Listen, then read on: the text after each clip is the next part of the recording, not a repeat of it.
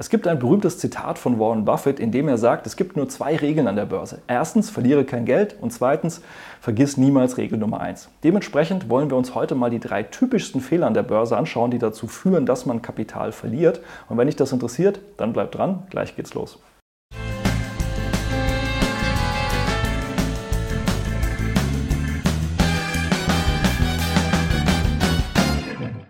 Hallo und herzlich willkommen auf meinem Kanal. Mein Name ist Maximilian Gamperling und wir sprechen heute mal über drei typische Fehler an der Börse, die man relativ leicht vermeiden könnte, wenn man einmal sich derer bewusst wird und eben auch die Routinen aufbaut, um sie zu vermeiden. Und ich will ohne große Vorrede direkt mal starten mit dem ersten Fehler und eigentlich kennt jeder den Spruch, greife nicht ins fallende Messer und man sollte ihn kennen auch aus dem Privatleben. Aber auch an der Börse ist er ja recht bekannt und trotzdem sind die meisten dann doch auf der Jagd nach Schnäppchen, auf gefallenen Aktien, die ja nur noch auf den Turnaround warten, wo man ja bald einsteigen kann, weil die werden ja wieder zur alten Stärke finden oder überhaupt mal zur Stärke finden. Die sind ja so schön günstig. Und dann kommen eben solche Dinge hoch wie TUI und ich habe TUI auch hier schon mal im Sommer 2022 erwähnt in einem ähnlichen Video. Und wo sind wir heute? Tiefer, obwohl die Aktie tatsächlich auch vorher ein fallendes Messer war, ein Schnäppchen sozusagen. Denn sie war ja nach herkömmlichen Gesichtspunkten wie KGV und Co. recht günstig und der Tourismus- und Reisemarkt, der wird ja explodieren, da muss man jetzt rein investieren. Wir kommen da auch nochmal zum zweiten Punkt, der da so ein bisschen mitschwingt. Aber man hat im Prinzip vorher schon gesehen, auch vor Corona, was ja hier 2020 war, dass wir hier alles andere als eine positive Entwicklung bei TUI hatten. Wir kommen auch nochmal eben auf einen anderen Punkt, woran man das hätte erkennen können. Aber es macht eben keinen Sinn, nur nach Schnäppchen zu fischen und zu gucken, ah, das ist jetzt günstig, da kann ich jetzt günstig einsteigen, wenn man vorher relativ simpel mit einem Blick eben schon sieht, dass eben der Großteil der Aktionäre eher aussteigt und nicht einsteigt. Und natürlich kann man da auch mal verpassen, dass es nach oben gehen könnte, aber in den allermeisten Fällen geht es eben nicht nach oben, sondern in allermeisten Fällen setzt sich der Trend fort, nach unten in dem Falle. Und dann lässt man eher die Finger davon, bis man eben auch mal erkennt, dass es gedreht hat. Und wenn man dann noch nicht weiß, wie das geht, wann man erkennt, dass so ein Trend gedreht hat, dann sollte man aber auch nicht darauf setzen und nicht versuchen, hier nach Bauchgefühl zu agieren, sondern sollte wirklich einfach mal dieses fallende Messer ernst nehmen und sich davon fernhalten. Und da gibt es eben auch andere Beispiele aus jüngerer Vergangenheit, wie jetzt zum Beispiel PayPal. Ich habe jetzt hier mal bewusst nicht die logarithmische Darstellung genommen, weil die so ein bisschen die Entwicklung schönt. Sie zeigt zwar prozentual tatsächlich, was passiert ist, aber diese Darstellung zeigt, was im Depot wirklich passiert ist. Und ganz viele haben hier auch zu dem Zeitpunkt, Ende 2021, als die Aktie ja hier wirklich wie ein fallendes Messer, und zwar hier wirklich ganz optisch auch wie ein fallendes Messer nach unten gerauscht ist und hier dann so angedeutet hat, dass sie ja vielleicht drehen könnte, gesagt, ach, das ist jetzt günstig, da gab es auch mal starke Wochen dazwischen, wo es mal wirklich um 10% in einer Woche nach oben gegangen ist. Da hat natürlich ja so ein bisschen die Torschlusspanik eingesetzt, man könnte ja was verpassen, das ist ja so ein tolles Unternehmen, jeder braucht, überall äh, findet es eben Anwendung. Aber eigentlich, wenn man technisch sich so ein bisschen auskennt und mit der Börsenpsychologie ein bisschen auskennt, weil diese Charts sind ja nichts anderes als das, was die Börsenpsychologie macht. Es zeigt ja nur, was die Marktteilnehmer machen. Das ist ja keine Kaffeesatzleserei, sondern es zeigt eben, was Marktteilnehmer machen. Und Marktteilnehmer agieren eben auch immer wieder in den gleichen Mustern, so wie wir Menschen eben immer in gleichen Mustern agieren. Sieht man eben, dass das typisch ist, dass es eben nach so einem starken Abverkauf eher mal so eine Pause gab, bevor sich es nach unten fortsetzt. Und genau das war auch das, was ich da in meinem Update-Video zu PayPal als höhere Wahrscheinlichkeit eben erwähnt hatte, weil man es durchaus sehen konnte und weil man eben durchaus hier auch so ein fallendes Messer gesehen hat. Und das macht keinen Sinn, dann in dieses fallende Messer hineinzugreifen, sondern eben erstmal zu warten, bis ein Dreh kommt. Und dieser Dreh ist eben nicht passiert, sondern wir sind wieder gefallen. Auch hier gab es dann wieder so Punkte, wo viele gesagt haben, ja, jetzt ist es weit genug gefallen. Das ging auch sehr stark nach oben. Auch da ging die Torschlusspanik wieder los. Aber auch hier, nach technischen Kriterien, hat man gesehen, dass es nur eine Gegenbewegung ist und dass das noch lange nicht wirklich der Turnaround ist. Und hier auch gab gab es eine längere Seitwärtsbewegung. Hier gab es tatsächlich dann mal so ein bisschen die Hoffnung, dass es wirklich sich drehen könnte. Aber dann gab es hier auch wirklich negative Meldungen fundamental zum Unternehmen. Und wo sehen wir heute? Eigentlich schon wieder tiefer. So tief wie eben schon lange nicht mehr. Und tatsächlich ist mittlerweile ja dann auch, nachdem der Kurs so abgefallen ist, auch bekannt geworden, dass es PayPal immer schwerer fällt, hier gegen die zunehmenden Wettbewerber anzutreten. Und sie eben ja auch durchaus Kunden verloren haben durch die ein oder andere blöde Maßnahme, die sie tatsächlich getätigt haben.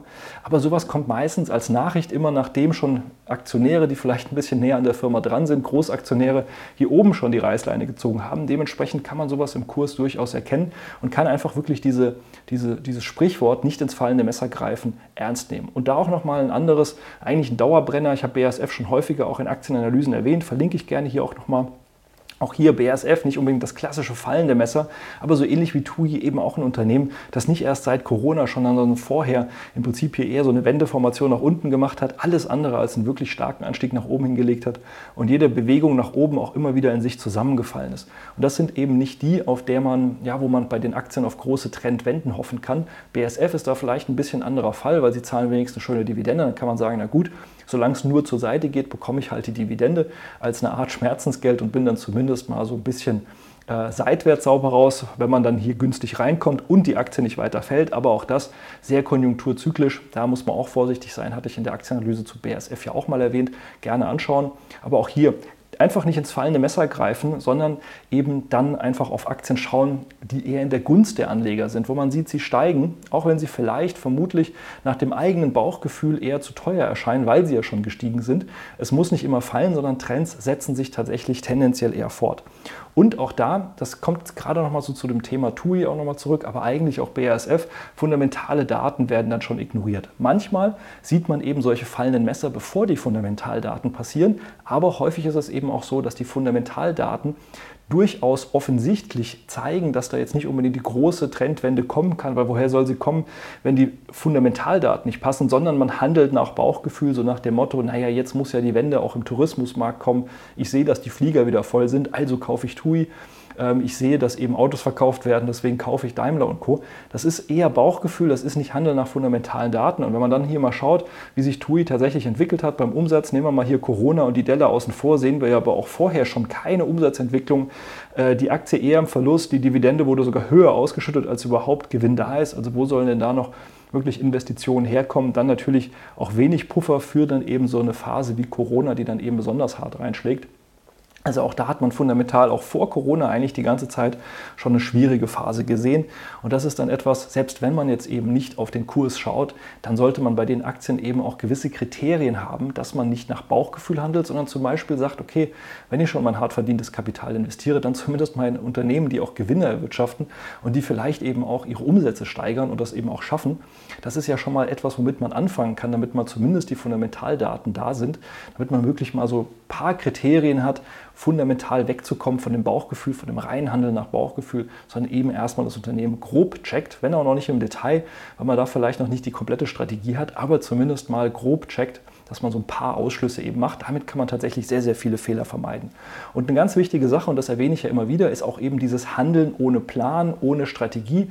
Also wirklich hier einfach der Glaube an ein Investment und weniger wirklich jetzt eben mit einer Strategie vorzugehen und zu sagen, naja, wie baue ich denn mein Depot auf? Was sind denn meine Ziele? Auch all das gehört ja zu einer Strategie dazu. Wo stehe ich? Was sind meine Ziele? Habe ich jetzt noch fünf Jahre bis zur Rente oder bin ich schon im Ruhestand oder habe ich eher noch 30, 40 Jahre?